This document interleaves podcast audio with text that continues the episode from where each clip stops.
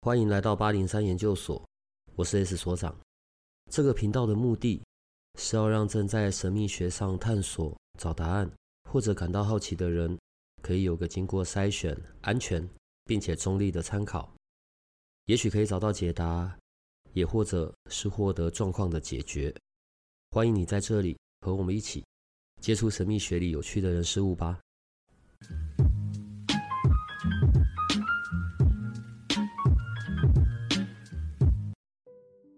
上个礼拜呢，我我做了一个我这一生不曾自己做过的事，就是我去了一间在我的家乡的一间寺哈，然后我们先查 Google 才去的啦哈，那个他主神说他是三宝佛，然后我一听，其实我是完全。不知道三宝佛是谁，所以去之前呢，我又 Google 去查了一下三宝佛是是哪三个人。我虽然查到名字，然后都是中文，但其实我对这三个人，我其实印象非常的模糊。我只对其中一个人，他的头是释迦头，有一点印象，其他我其实几乎没有什么其他印象。那当我进到那个庙的时候，我我就认识，我看到中间有三尊最大的佛，那我想当然尔，它其实就是三宝佛嘛，因为它就在主主龛里面，然后在那个三宝佛呃的前方有一尊比较小一点，稍微小一点，我其实完全都是用大小跟它的金金金光相不相的程度去判断说到底谁是主神这样，因为我进去看，我其实蛮。就对我感觉有点难度，我突然觉得哇，中间就是在三宝佛前面那个，我看到是千手观音，然后整间主殿我看了一次，我其实就只有认识两尊，一尊就是千手观音，我比较常看到他，在其实很多地方都看过千手观音，所以我一眼就可以认出他。第二个就是我看到在面对主龛有左边有一个脸红色的一个一个帅哥。那我就认识他，因为就还蛮常看到他，我说哦，这个我认识。然后其他我发现我完全不认识，但我我其实在里面待了不是很短的时间哦，我很认真的去仔细端详每一尊佛的外形啊，然后我就突然觉得，天啊，我是真的就觉得很陌生。那我拜完之后，就是在等那个就是收水果、收贡品的那个期间，我就去旁边找了工作人员聊天，然后顺便跟他请教说，里面到底都拜些哪些人。然后我跟工作人员聊天的时候啊，我还很开心跟他讲说，呃，那整尊我其实认识两位，一问就是千手观音，他觉得说，哦，对哦，千手观音就这两个小塞。第二个我就说啊，我认识第二个就是关公，因为因为他脸红红的，很好认，而且跟我之前看的都长得都一样，那应该那就是关公没错。可是关公怎么会在这里？我是有点疑惑，所以我就跟那个工作人员说，那个脸红红的是不是关公？他说他不是关公哦，啊，你们可能是觉得他是关公，但他其实因为叫做关公，他用台语跟我讲，那。我猜大家应该不想听我讲台语啦，哈，因为听起来应该蛮痛苦的。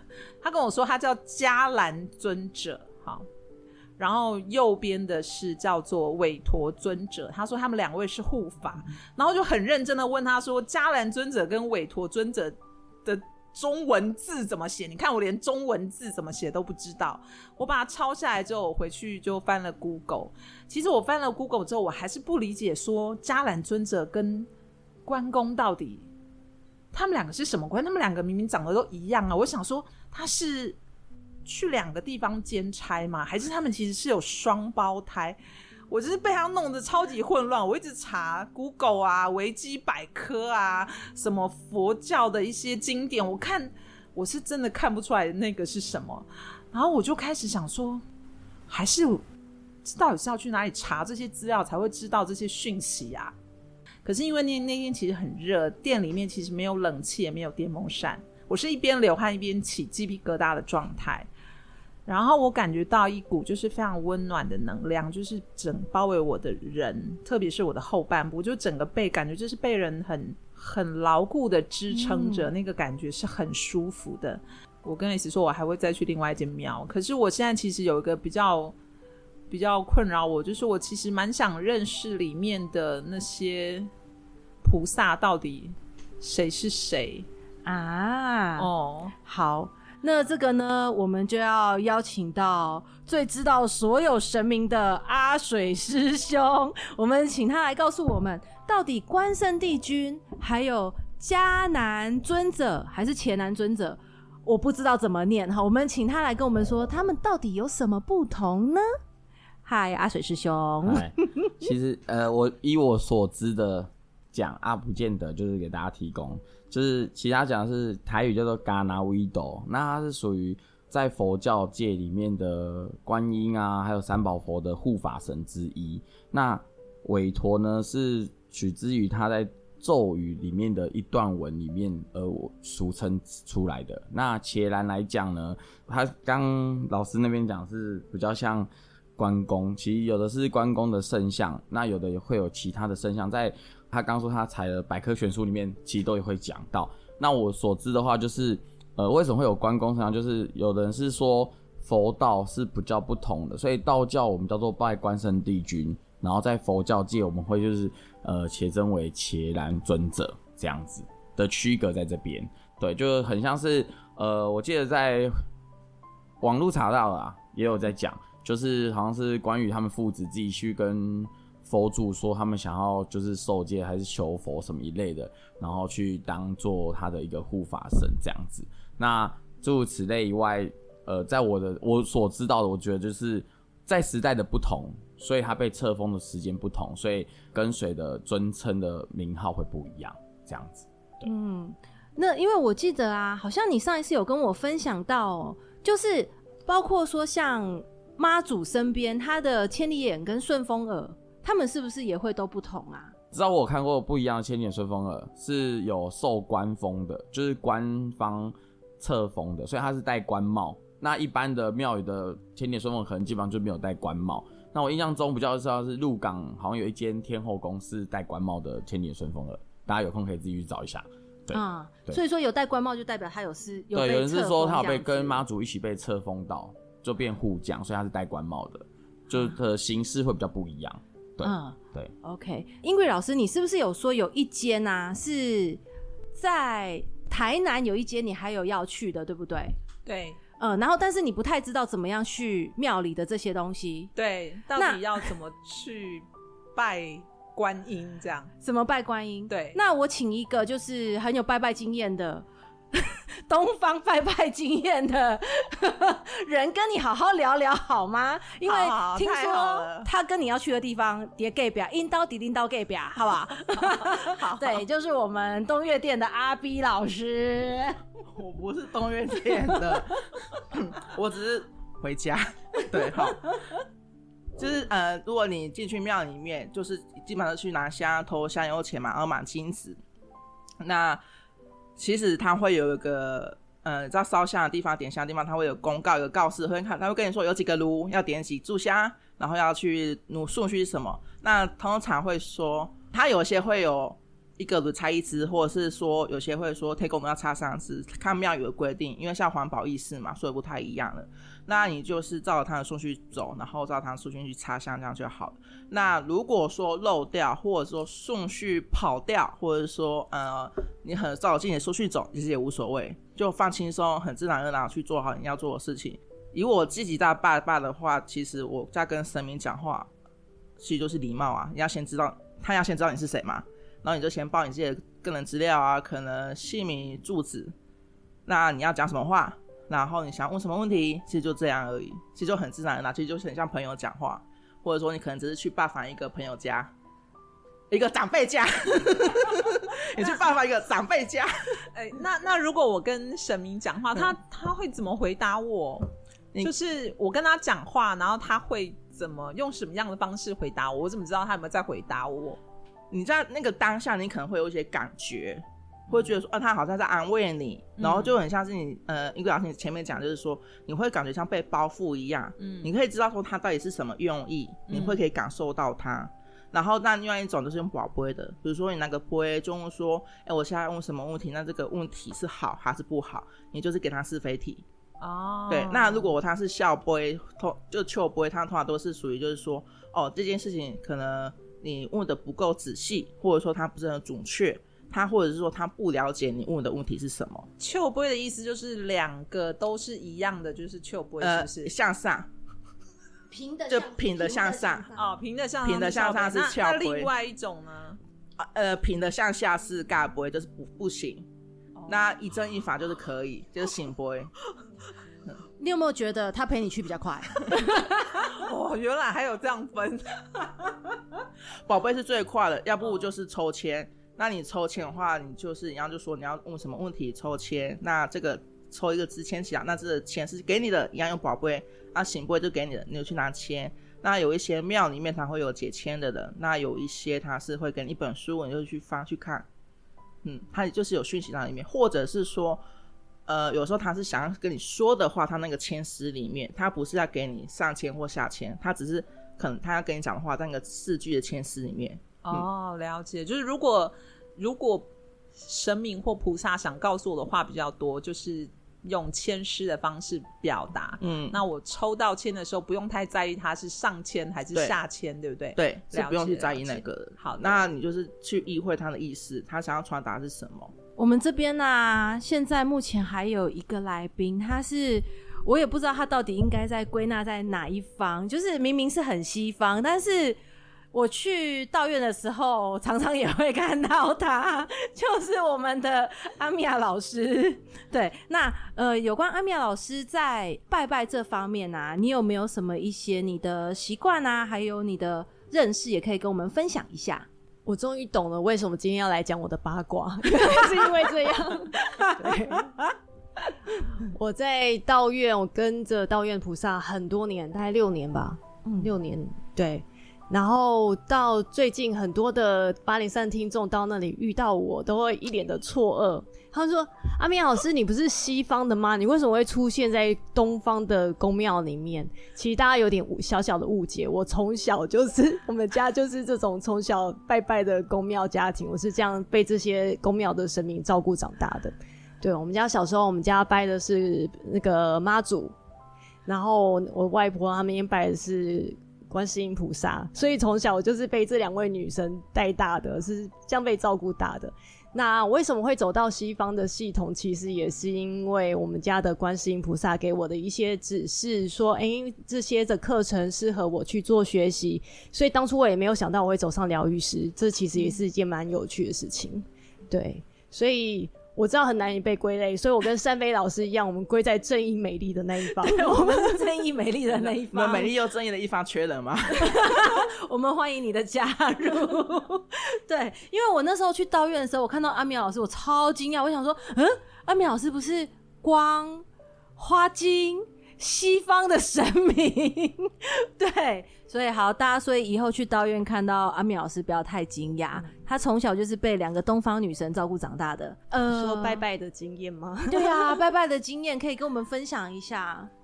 拜拜的经验就是当当然，那英国老师刚刚问的这些问题，就是我从前一开始我在跟神开始练习接触的时候，我觉得宝不会是大家开始接练习接讯息，就是每个小白最快的开始。对，嗯、就是我们当然，因为我们没有办法像阿水师兄一样，天生就可以听到，被这么好的照顾，好像大家都很羡慕你耶。对，阿水师兄。其实，其实刚刚宝贝那个，我补充一下哈，就是两个朝上的叫做笑杯。那通常呢，有一个诀窍，你就跟神明说，你要欢喜哈，就给一个圣杯，不要一直笑，可能他会笑你的愚蠢，笑你的愚闷。然后笑你问的问题是不是太 over？那万一是看杯呢？不见得是他不愿意，可能是他听不懂你所说的，所以他就只能不能回答，他只能盖住这样子。所以这是一个宝贝的一个功能。那我在道院是教很多信众在宝贝啊，你只要先问，通常我都会先问说，呃，某某神你在家吗？你在道院吗？你在庙里吗？突然大庙是不会这样子啊，是在道院我特别规则这件事情，因为我说可能菩萨会出去逛街或者是出去办事情，那他不在这，你问了，你问的是谁？那你要为了记一个给，因为我就说过我当初很铁齿，所以我一定会先问菩萨，你有在道院吗？有的话给我一个圣杯，这是一个礼貌，叫做你有在家吗？你有在家，我在问你嘛，你没有在家，我就没办法问你。那确认他有在家，我问了，那即便我去大庙，比如说林口紫竹林寺。跟观音连结的时候，我也曾经跟观音问过说，你是等了我八年，他给我十二个圣杯，在林口紫竹林寺，我后来才验证说，我在林口紫竹林寺千手观音的底下是一个珠子，就是他希望我能帮他做更多事，所以我们家导演的观音是跟林口是有稍微连结，然后跟泸州永联寺还有万华龙山寺三大观音庙是做连结。那主要的原因是我还有跟。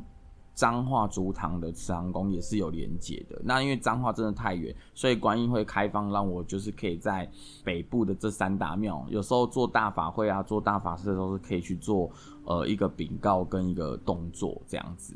宝贝这件事情啊，刚听到他这样讲，我就觉得还蛮有趣的。啊，万一大家想要再更知道怎么保出更好的圣杯，我在下一次有机会再跟大家讲。为什么不现在讲一下呢？我们很想听哎、欸。你有感觉到，你有感觉到四个人同时看着你吗？哦，其实就是你就记得先讲哦，比如说菩萨，我是谁？然后我今天想问，呃，我想换工作。可是你换工作的过程中，你一定要先让他知道说换的工作是什么样的，或是诸如此类。还是说菩萨，我可能想要有好的姻缘，可是你没有一个对象，你要跟他说你要好的姻缘，他也是蛮勉为其难。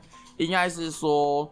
道院菩萨、啊、这边会比较属于你要先去做，然后他去帮你，就是很自然而然的完成。对，那宝贝的很有趣的方法就是，记得他只要一直笑杯，你就跟他讲，你在笑，我就问不出答案了，那你就给我个圣杯吧，然后他可能就给你圣杯了。就是讲白话点叫硬凹凹鬼啊，一种是他就真的，万一你用硬凹的凹不过，那代表就是这件事情真的没有办法成立，就是真的你要去。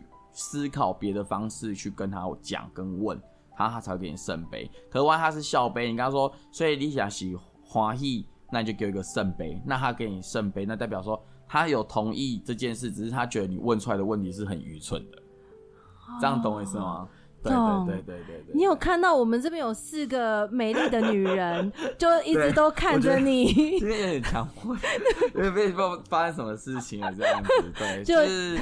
不好，不会刚这样啊，然后刚老师那边提出来他去拜拜的那个过程啊，插香啊什么那一类的，其实我个人是我个人，我去庙拜拜啊，我就很习惯是呃天公炉跟主炉两个炉去拜，即便那间庙写说呃插几支香几个炉什么的，我都是以六炷香，就是三三这样子。那为什么有人说要三炷香？三炷香就是通天通地通人，这我好像在某一集有讲过这件事情。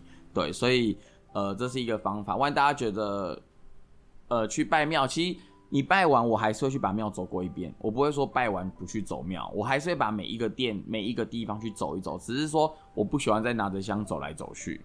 对，我不喜欢拿着走来，因为我觉得会触会触流量的衣服啊，或什么人多的时候。所以这是我自己本身的习惯。那其实你就直接在拜主殿的时候，跟主殿说哦，比如说这是妈祖庙，你就说呃。奉请这间宫宫庙的妈祖来做主，以及奉请众神明。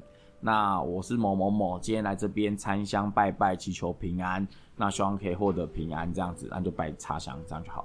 然后拜完三拜后，你就可以每一个地方就是可以认真的去看每一个宫庙的那个建筑啦、神明啊，你就可以去更了解。因为你拿着香，你就不会想要去往前多看他一眼，你只是想说拜完插完香你就走了嘛。那你就每一个殿，比如说有的庙会有什么偏殿啊什么的，就像我们下礼拜要去东巡花莲，就有一间深安宫，那个根本就是皇宫，就是一个宫殿，它好像炉头加有十几个炉吧，你拜完可能就已经会眼花缭乱了，对啊，所以大家有兴趣可以自己去前往看看。所以大家有没有觉得，为什么我们今天五个人聚集在这呢？而且为什么五个人一起录音呢？就是因为我们。今天只是吃完饭，然后莫名其妙，我们就在这里录音了。然后我们刚好有非常非常多问题，就是对于这些东西都很好奇，然后就刚好抓到这个机会，大家互相交流。那像英语老师现在好像有一点问题想要问阿水师兄。所以我们请英语老师问问看。好，呃，我想请教一下阿雪师兄，就是我朋友其实有跟我讲说，就是如果去拜拜的时候，我们会自备那个，他会自己去定制那个香，就是有多高的香、多粗的香，用那个香来拜神明，或者是祈求他呃帮忙什么事情，是不是效果会比较好？以上言论就是仅做参考。因为我觉，这我我内心觉得，我觉得最好的香啊，除了真的是香，不是我我所谓的最好的香，不是这个香做的品质好，是中药还是什么环保意识好什么，不是最好的香是你内心的那一把香。哦，那我们都会俗称叫做心香。那我们会拿这支香来拜，是代表说我们的供养的一个动作跟手续的一个习惯性这样子。可是现在因为环保意识的起头，所以很多大庙像行天宫，它现在不让人家插香。其实，其实你觉得真的不插香是好吗？呃，我个人而言，我觉得不插香这件事情，我那我今天问你，如果人不吃饭、不吃米、不吃面食、不吃淀粉、不喝水，你会活得很好吗？换个立场想，所以其实这是我个人的的想法，不是说不喜欢环保或什么。环保有环保的观念在，那环保那为什么还要那么多的汽油车、机器车？那应该全部都不要啊。嗯、那为什么会是借由这个香跟烧金纸呢？而且我觉得，虽然真的会造成环境的一些所害啊，那我觉得流传下来千古就是这样，就是会有一两公。一张清香通天庭，通地理。那这张香的重要性，我觉得还是要有，而不能断。对，嗯嗯，这是传承啊，我觉得是一个传承的意的一个概念，这样子。呃，还有阿水师兄，我今天蛮多问题，因为我是一个那个呃进庙拜拜的小白哈。那我还有一个问题，就是因为我要去拜拜之前，其实很多朋友都给我建议，就说啊，你今天要去观音庙，你要买什么贡品？好，是观音喜欢的，然后呃，什么样的贡品呢，也会让呃观音比较喜欢，所以他也会比较愿意帮你达成你的心愿。其实都是从这个角度出发。我想问问看，就是说，嗯、比方说我要带去拜的贡品，它有没有什么禁忌，或者是有没有什么偏好？呃，你你问我维基百科能不能相信？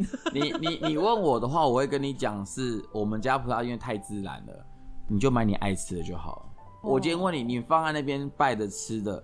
事后是谁吃？不是观音哎，是你啊！万一你买了一个不是你爱吃，可是你只是因为说是观音爱吃而去拜，为什么观音菩萨要承受这个罪孽？崭新的角度，对嘛？所以，所以这是我们家菩萨教我，就自然，嗯、你想拜什么就拜。可是很多其实我们我们家也是传统的家庭，所以我妈会说巴拉不能拜，七卡不能拜。嗯，那我觉得可能就是因为造型那。那个拔蜡有人说是因为有籽还是没有籽的关系，还是什么的？那我还是有看到，还是有人在拜，嗯，还是有人，其实就是拜自己喜欢的就好，自然一点就好。可是我们不要太违背到传统的传承的流的感受，这样子。其实你说观音庙，很多人都说啊，你的爱拜假财呀，拜啥？那你有想过观音一拜假财，可是去保护观音的这些护法、护将、门将、将门。他们可能不是吃素的啊，你吃素不见得别人吃素啊，对嘛？所以，所以我觉得就是平常心，然后自然一点，想拜什么我们就买什么。那通常我都会跟信徒讲，就简单准备嘛，你就买几包饼干，自己喜欢吃的，然后去拜拜，这样就好了。重要是拿一份金子，我觉得这是最重要。有时候神明让公神明得的是金啊，那金纸。我我没有要夜配或者是任何动作，就是现在的市场上很多的夜配形态的金状，比如说什么盒装呢等等诸如此类，其实这些都是好事，因为方便很多不懂的人哦。比如我要拜地基主啊，头家我要买一盒地基主的金，这就是方便。那依传统来讲，可能就是用挂金跟福金来做取代，简单，所以。越简单的方式拜，对我来讲，我是觉得越好，因为我我也不太喜欢复杂，自然一点就好了。对哦，谢谢谢谢阿水兄。不会，不会我我我这样听你讲完之后，我 突然觉得，哎、欸，好像去庙里面拜拜变成是一个呃很轻松、很自然，就好像是去隔壁串门子的那种感觉，然后只是带上一点自己喜欢的小礼物过去隔壁邻居家串门子，然后聊聊天的那种感觉。应该说，瞬间就觉得嗯，我们会去庙拜拜啊，除了祈求祈愿，还有一个是求一个心安。跟一个精神上的支持跟资助这样子而已，所以其实去拜啊，我也不希望太多人去拜，求很多求很多，因为你求了你没有还，你以后这些东西还是会来找你，有的会这样子哦，就像呃，我会这样讲是，呃，你想很多人放松了没有？很像，我我所谓的求，有人会下大愿，比如说，比如说某某庙，哦，这样讲好了，我有听过一些朋友，他们是去拜四面佛，我不知道大家知不知道，拜四面佛，我们要得罪泰国或者是四面佛，OK，因为人家契约，就是拜四面佛的人拜完都会许愿，为什么人家说拜四面不要乱许愿？因为它四个面相，那当你许愿了，你没有还愿。他们说，其实会来找，就是会来找。他们真的，我有朋友真的被找到过，就是他忘记还愿，所以他必须飞一趟去泰国，然后请那个泰国的那个跳舞的去帮他还愿。嗯、对，所以后来他跟我说：“阿水，啊，疫情啊，就没不要被安弄，我现在愿望已经达标了，那我没办法还愿。”我说：“啊，这个难度也太难了吧？”我说：“不然你呃，综合我知道有一间四面佛。”那个林森北也有一间四面佛，那个长春路也有四面佛。阿爸，你借由那边的四面佛呢，你就去那边跳一场舞。我说，说，我说不是你跳啦，你去请那个跳舞者、还愿者去帮你做还愿的仪式，然后跟四面说，呃，因为你在台湾没办法回去泰国，然后借这边来还愿，这样好不好？他说，哦，好，然后就借由这种方式。后来才知道说，哇，原来是这种东西是真的会成立。所以我妈以前都跟我讲说，keep 有拜拜，不要下大愿，比如说。菩萨，我希望我生意兴隆，我今天可以做这个月可以做破百万的业绩。那我过的话啊，我帮你演大戏啊，什么啪啦啪啦的，可能就许很多。其实这种大愿不要强求。可是我觉得教大家是，呃，如果呃我的生意兴隆有到的一个目标，那我再买水果还是什么，然后我们家邻近的庙的观音庙也好，什么庙做一个答谢，这样。所以为什么？会有人说，在正月初九拜天公会有什么谢罪啦、赦罪啦，这诸如此类补运这些的，就是因为要把这一些无形中我们可不小心许的愿望，可是有达标或没达标，我们自己才会知道嘛。那达标了，可能我忘记我去哪一间庙有许过，所以会透过这种仪式上补运啦、赦罪啦等等的，呃，去做一个还愿的仪式。就是可以透过这个来做还原，所以是这样子演演变而来。有的人是这样子演变而来的，对。所以像道院在拜天公，我都跟他们说，哎、没事就去那边三拜九叩啊，然后可能就是求开恩谢罪。为什么要开恩谢罪？就是因为开恩谢罪就是希望说，呃，无形中我们许的愿望，我们去做的一些错误的事情，然后借由拜天公的时候来得到一个玉皇上帝的，因为玉皇上帝最大了嘛。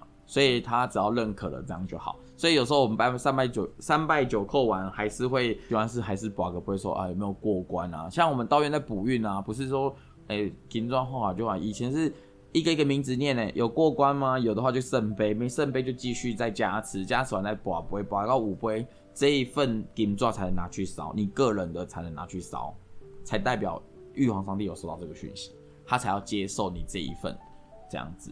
对，我们是这样一个一个个一个关卡过关的，我没有这个什么整个摆在那边，然后就啊呼呼哎啊还可以修啊这样这样这样子没有对，然后三拜九叩，刚刚好像有聊到就是跪脚啊，这个是我是跟一个师兄学到的，因为他有去上道教科仪，跪的方式我们都是习惯两只脚一起跪，可是，在道教科仪是左脚要往前踩一步。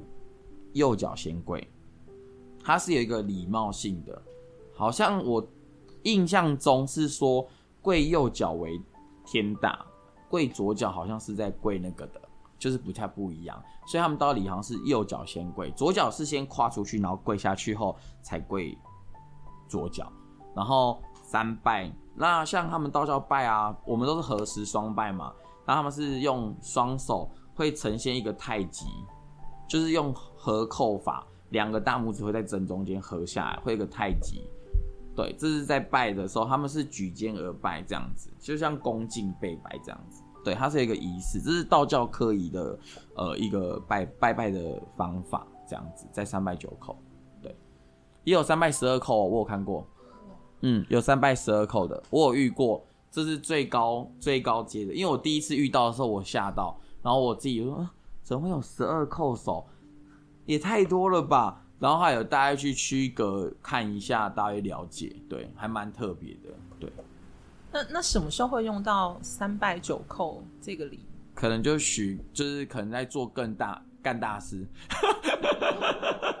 可能是干。比方说，我我有点忘记他们是什么原因三拜十二叩首，他们好像是拜天公，然后那间大庙好像是要去出巡，然后要。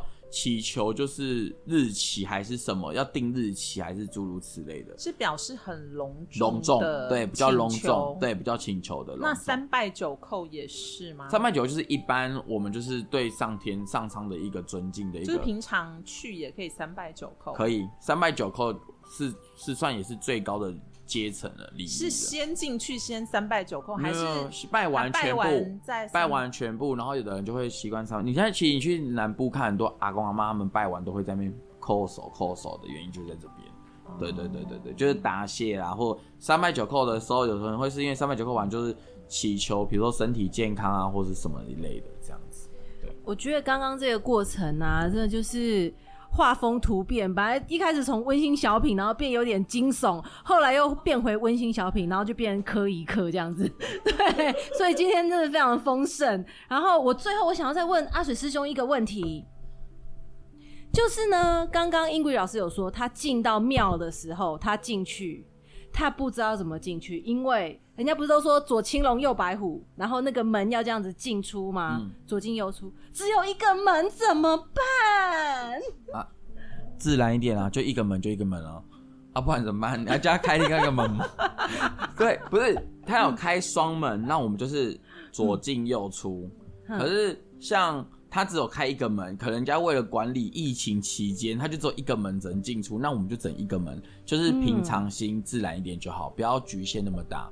像我自己有时候去庙里，我也会忘记，我会是从湖边进，然后龙边出来，因为赶时间你就没有办法，所以其实就是平常心看待啊。那正常来讲就是左进右出这样子。那个左啊是神明的左，对不对？从神明那个位置看的左，不是人的地方看的。神明看出去的左是我们看过去的右。嗯，对对对，就我们看过去的右，所以大家要记得，因为我刚刚有问说，因为我东西啊，我有时候牌卡还有一些护身符，我会拿去过香炉，好，那它的那个方向也是神明那个方向的左边先绕，对不对？就是先顺三逆三，就是顺三逆三，左三圈右三圈，左三圈右三圈，哈，左三圈右三圈，对。为什么左三圈就是顺的时候不是是这样子吗？然后逆的时候转的时候是等于往自己走，所以最后的三圈是给自己。顺的时候是进化，嗯，对，顺境逆己，嗯。那如果真的大家都记不得了，就把它放在上面，就不要任何的转，对，就不用转，对，不用打蛋，这样一直转，一直转，一直转，对，也可以就稍微这样放在上面，让它进化也可以。有关于现在就是鬼月嘛，那已经差不多到尾声了。我们来看看，说大家有没有什么好奇的东西可以问问看阿水师兄。我想又是我，我想请问阿水师兄，就是呃，我们就是呃，鬼月七月即将结束，那在结束前，我们有没有需要特别注意什么，或是需要做什么样的拜拜仪式，或者是做什么样的事情？我一直我以前一直都只知道拜放水灯啊这种。但我我其实并不清楚，就是七月我们还在结束前，我们可以做些什么？其实七月的最后一天啊，也是呃地藏王菩萨的圣诞，就是地藏王菩萨的最后一的，就是生日。对，那在鬼月的最后一天，其实然后呃我们会讲普渡桃、普渡尾，然后中原为什么要普渡？因为中原是地官大帝的生日，七月十五，就是三官大帝的其中之一个。那所以会有刚好是三阶段，所以普渡头、普渡，呃，普渡头、普渡中、普渡尾。那普渡尾就是地藏菩萨以外，就是为什么要普渡尾？呃，好兄弟让他们吃饱，让他们赶快回阴间了。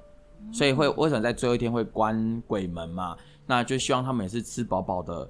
呃，丰收的回去，然后一年后再他们再出来，这样代表我们给他最后最后的一个再沉浸的一个拜礼，这样子。所以其实有一些家家户户他们会在最后一天，呃，普渡杯会有。那在南部你会看到一些像会摆那所所谓的普渡宫灯，他们在那一天的最后一天就会把这盏灯给熄掉，然后就把东西收起来，会一个灯，然后会上面会有斗笠。然后会放钩井，就好像一个引路灯这样。然后其实，在中南部来讲，他们说会放这个灯，是希望说，好像就是既有这盏灯，说啊，这里是有人的，你们不用。靠靠近我们这样子，也是有一个保护的一个概念，所以在南部其实还是看到有人家家户户会挂所谓的普渡宫灯这件事情，嗯、是还蛮特别的一个奇景。金门也还蛮多的，我去金门的时候我看过，对，所以普渡尾就是普渡尾也是也是，你就想象呃他们要回去了，那他们回去一年内在下面到底怎么了，我们也不知道。那可能在借由这一个普渡的最后的一个盛宴吃一吃，他们就可以回去了，这样子代表最后的一个感谢。对，听起来真的是非常温暖的一件事。就是地藏王菩萨是我师父之一嘛，那大部分都是在做元成功的时候，他会出现协助，算是引渡灵魂，或者说带他们去另外一个空间的一个协助这样子。那大家就去祝地藏王菩萨生日快乐吧。那如果说在这段时间之内有觉得说呃想要净化一下，我其实蛮推荐海盐的，所以你可以去买海盐去角质，或者是把它用融到水里面冲冲洗一下身体，它可以协助你会感觉比较舒服一些。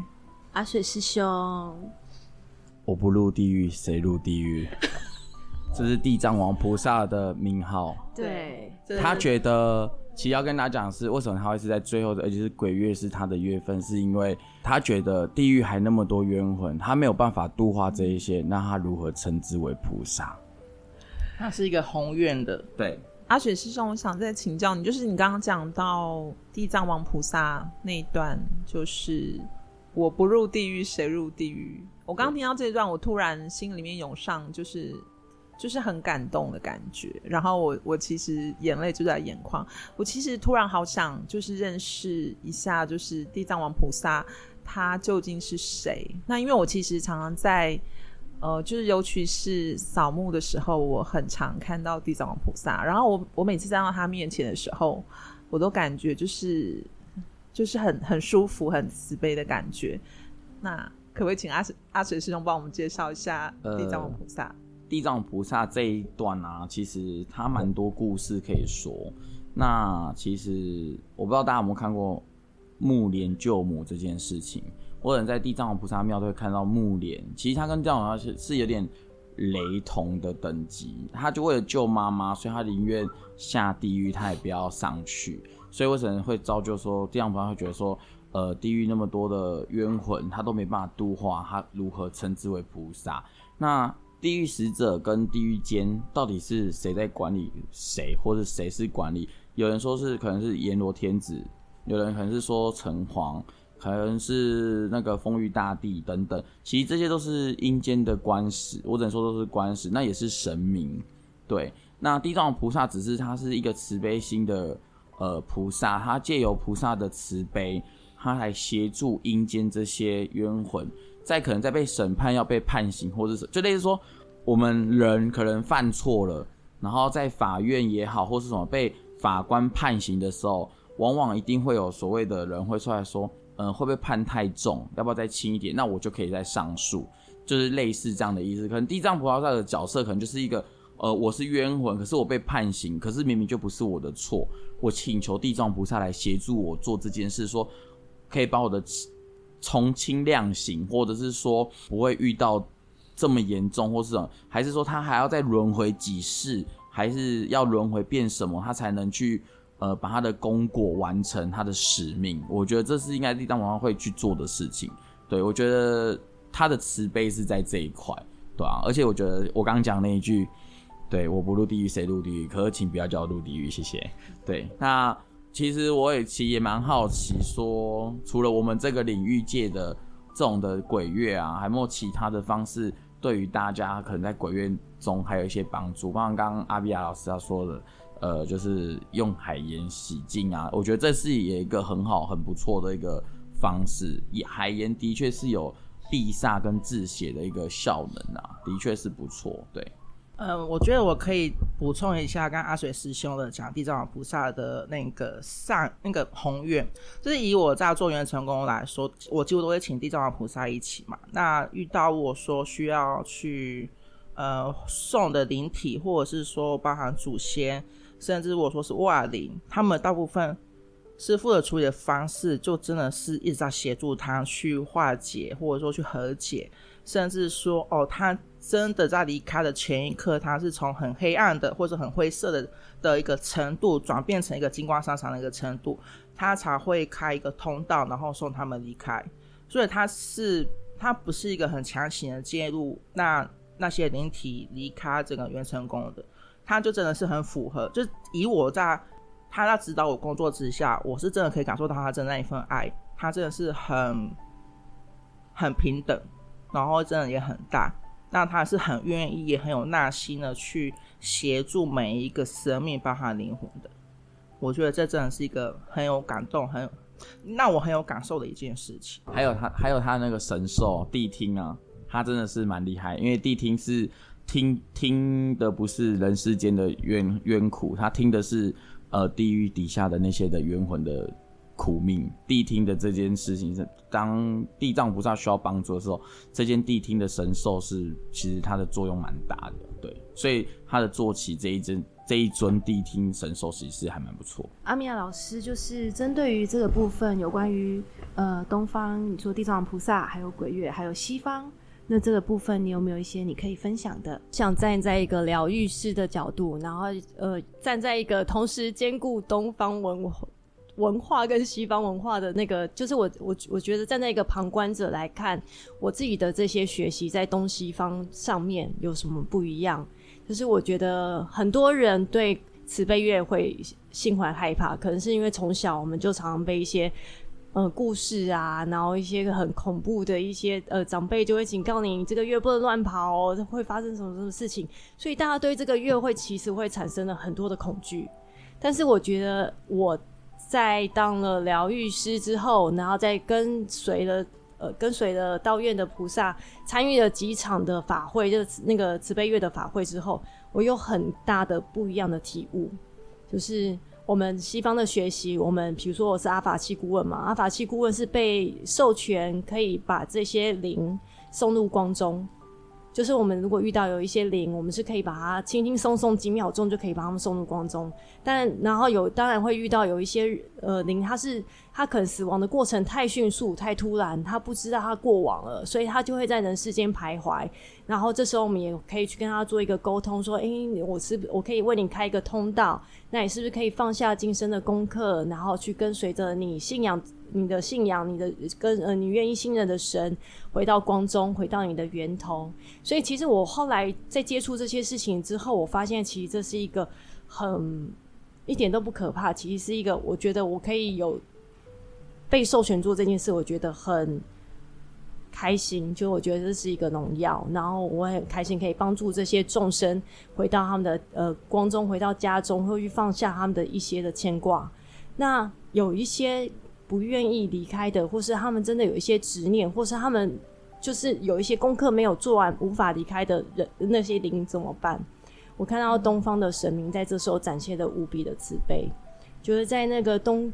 就是我们每一次的那个普渡法会，然后我看着这些呃，大家为他们的祖先去设立一个莲位，然后去为他们报名去做一个普渡，祖先的普渡也好，好兄弟的布施也好，我觉得我都看到人性很美丽的一面。就是这些人，还有就是这些后代子孙有一个机会可以去这这次去行一个孝道。然后就像这次我们的法会的时候，道长就说：“哎，你们有来的可以去掷杯看看，你们的祖先有没有到场，有没有来为来来享用？你们就是我们大家就是道院为他们准备宴席，而且还准备两餐，对啊。然后就看到每个人掷杯的时候是很迅速的，很迅速的就就是他们的祖先都有到，然后每个人那个内在的那个感动跟澎湃，就是。”我在旁边看，我觉得我很开心，可以跟随着菩萨做这一件事情，然后就觉得真的就是我们我们在这一方面的，就是不要带着这么多的恐惧去看待这些事情，因为对的对这些众生而言，这个月对他们来讲是一个很难得回家的经验，而不是我们小时候被吓大的这个很多惊悚的经验。对啊，所以我觉得嗯，就分享给大家，就是。我们活着的时候珍惜每个当下，然后好好的孝顺我们的父母。那走了就是就我们的亲人离开了，我们祖先离开了，也不要一直怪他，好像我们不顺遂就是祖先什么有问题，就是要去度祖先，然后是不是就是祖先缺什么或者怎么样？我觉得我在道院学习的这些年，告诉我很多东西都颠覆我过去的想象。那东方跟西方的这些其实都教导我们，就是要慈悲，然后都是要回到爱，然后不要在恐惧之中，然后人跟人全部大家都是一体，都是互相要帮忙，互相。成全或是互相圆满的，就是包括这些神，就是我我跟那天我跟所长说，我看到这些就是普渡一般的普渡法会，就是贡品结束了，大家就结束了这个法会。可是我看到那些神一个又一个接着下来，下来了超多的神，每个神都下来加持了这些贡品，然后加持了这些连位，加持了这些嗯、来不及出生的小朋友，宠物也好。对，那我就真的觉得哇，那个神的慈悲真的是我们人类要再多学习的。对啊，嗯，对，我觉得今天呢、我们这一集分享到这里。那不管是东方的神、西方的神，然后地藏王菩萨，还有所谓的鬼月、慈悲月，其实所有的一切，满满的都是爱。这个宇宙要带给我们的都是爱，爱的力量真的很大。所以关于这些东西呢，大家可以用别的眼光、别的视角去看它，感受宇宙天地要带给我们的爱吧。好，那我们今天就到这里结束喽，大家拜拜，拜拜，拜拜，拜拜。如果这个频道的内容对你有些帮助，那我们还有一个不公开的脸书社团，不定期的会有影片、采访的直播或者线上活动的举办。每一天还会有奇门遁甲集市方的发布，你可以运用八零三研究所的官方 LINE@ 找到加入社团的入口。为了维持社团的品质，记得花一分钟完整的回答入社问题。里面也会有各个来节目的老师或者你需要的其他资讯。最后提醒你可以按下订阅与五星好评，这样你就不会错过每一集的最新内容喽。